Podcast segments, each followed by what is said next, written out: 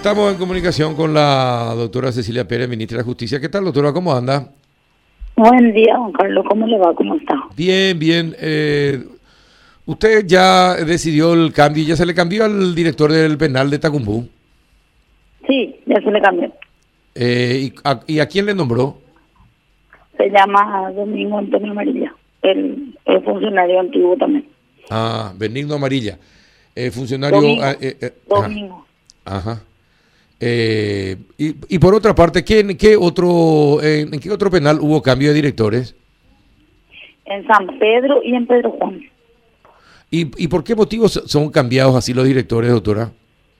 Nosotros estamos trabajando regularmente, estamos haciendo cada cierto tiempo cambios.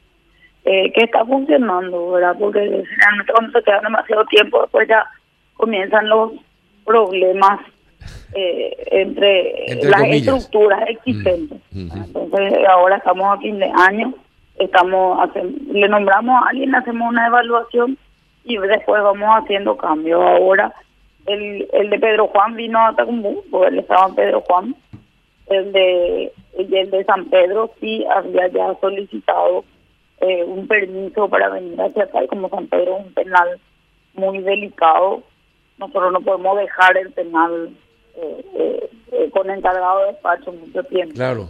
También está el caso de, de, de Ta- del director de Tacumbú que sí tiene un motivo en particular, ¿verdad? Él estaba recibiendo algunas amenazas por el episodio del laboratorio. Ah.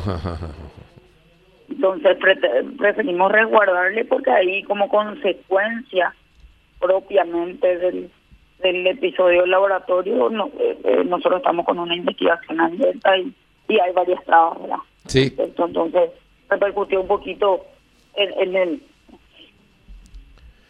Claro, ahora lo que hay, lo que se produjeron son eh, algunas rotaciones, un director de un lado Sí. a otra eh, a otro penal.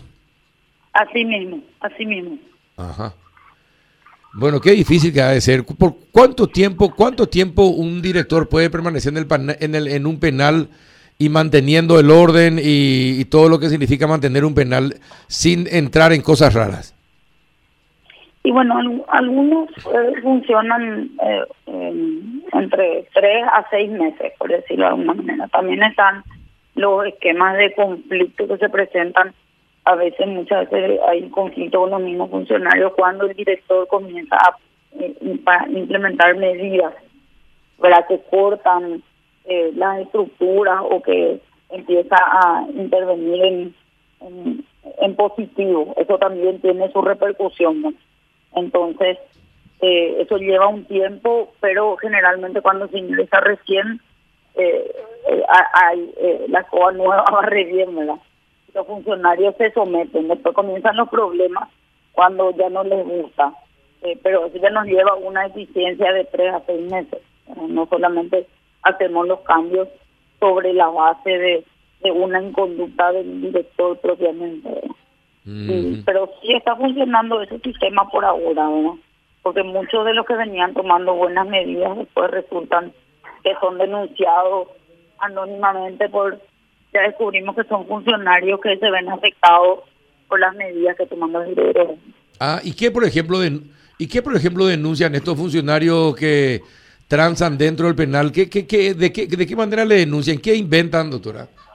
Lo, lo que generalmente pasa es que se generan denuncias de parte de la gente que se ve afectada eh, con esas medidas. Por ejemplo, cuando se, cuando se empieza a controlar lo que se ingresa en el penal, cuando se exige mayor control, cuando se, entre comillas, se hace caer al, al, al que trae eh, algo, ya sea eh, droga, armas, eh, eh, alcohol, cuando cuando los cuando los directores empiezan a apretar con, con, ese tipo de controles o piden que sean más estrictos o, exigen que, que revisar por ejemplo el funcionario después ya comienzan los problemas de que se denuncia por ejemplo que se deja ingresar esto o aquello justamente lo mismo que se percibe verdad Eh, se presenta como que es el director el que está eh, permitiendo eso cuando es el director el que está presionando para que eso no suceda. Generalmente son los mismos vicios de siempre, ¿verdad? Y eso pasa mucho, eh, pasó en, varios penales y, también cuando el director empieza a apretar con otras medidas, eh, nosotros, eh, don Carlos, muchísimo ya trabajamos en el tema del control de, para que no haya planilleros, ¿verdad? Porque nosotros siempre tenemos déficit en, en el sistema cuando eh, va aumentando la población y no, no acompaña la cantidad de funcionarios. Y muchas veces hay gente que sí quiere trabajar y otras veces hay gente que no quiere trabajar y viene también el problema de que hay eh, algunos funcionarios en el mismo penal de que se aprovechan de la existencia de contratados para que el que es nombrado o es antiguo eh, ya no quiera prácticamente eh, ser eficiente, ¿verdad? Le tira todo al contratado nuevo que encima se ve afectado por varias circunstancias, porque el contratado nuevo tiene su salario base, el presupuesto a nosotros no nos da para que nosotros le paguemos sus beneficios. Entonces, eh, tampoco tiene estabilidad, ¿verdad? Exactamente, sí. Eh, tiene razón. Y por otra parte, eh, ¿qué denuncia hizo contra la administración de JJ Ríos? Bueno, nosotros le pedimos a la, a la DNCP una intervención inicialmente y, y la DNCP nos hizo una intervención formal. ¿A, qué es a lo que vamos, verdad? Eh, la intervención formal de la DNCP es la que revisa si se cumplieron los pasos de la resolución que estaba en, vigente en el momento con relación a la conformación de precios referenciales. En una licitación el precio referencial uno conforma eh, pidiéndole presupuesto a, a, o cotizaciones a otras empresas que tienen eh, o a varias empresas que tienen los mismos productos. Y eh, también ahora la estimación de costos eh, de MSP ya exige también que uno mire la la la, mm, la cotización de licitaciones anteriores de, de ítems similares, O sea, en este caso sería de otras de otras licitaciones de talleres. En ese sentido, nosotros le pedimos porque vimos que había diferencias sustanciales, eh, mucho más eh, del 20%, que es lo que generalmente permite la, eh, que se aumente de un mes a otro, de un año a otro. Y le pedimos, lo que la BNSP hizo fue partir en dos.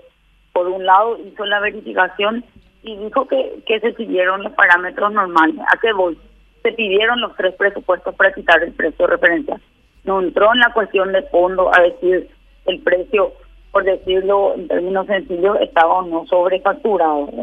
Pero ahora la DNCP está en la etapa de la verificación de contratos porque esa intervención que nosotros hicimos, hicimos eh, eh, de, como resultado primero de los números y después también de una auditoría de verificación de la ejecución del contrato. O sea, una cosa es los precios que se pusieron en la licitación como precios referenciales y otra es lo que ya se ejecutó del contrato. Hicimos una auditoría completa, este es un contrato abierto que hoy está vigente todavía hasta este año, del cual se ejecutó 433 millones.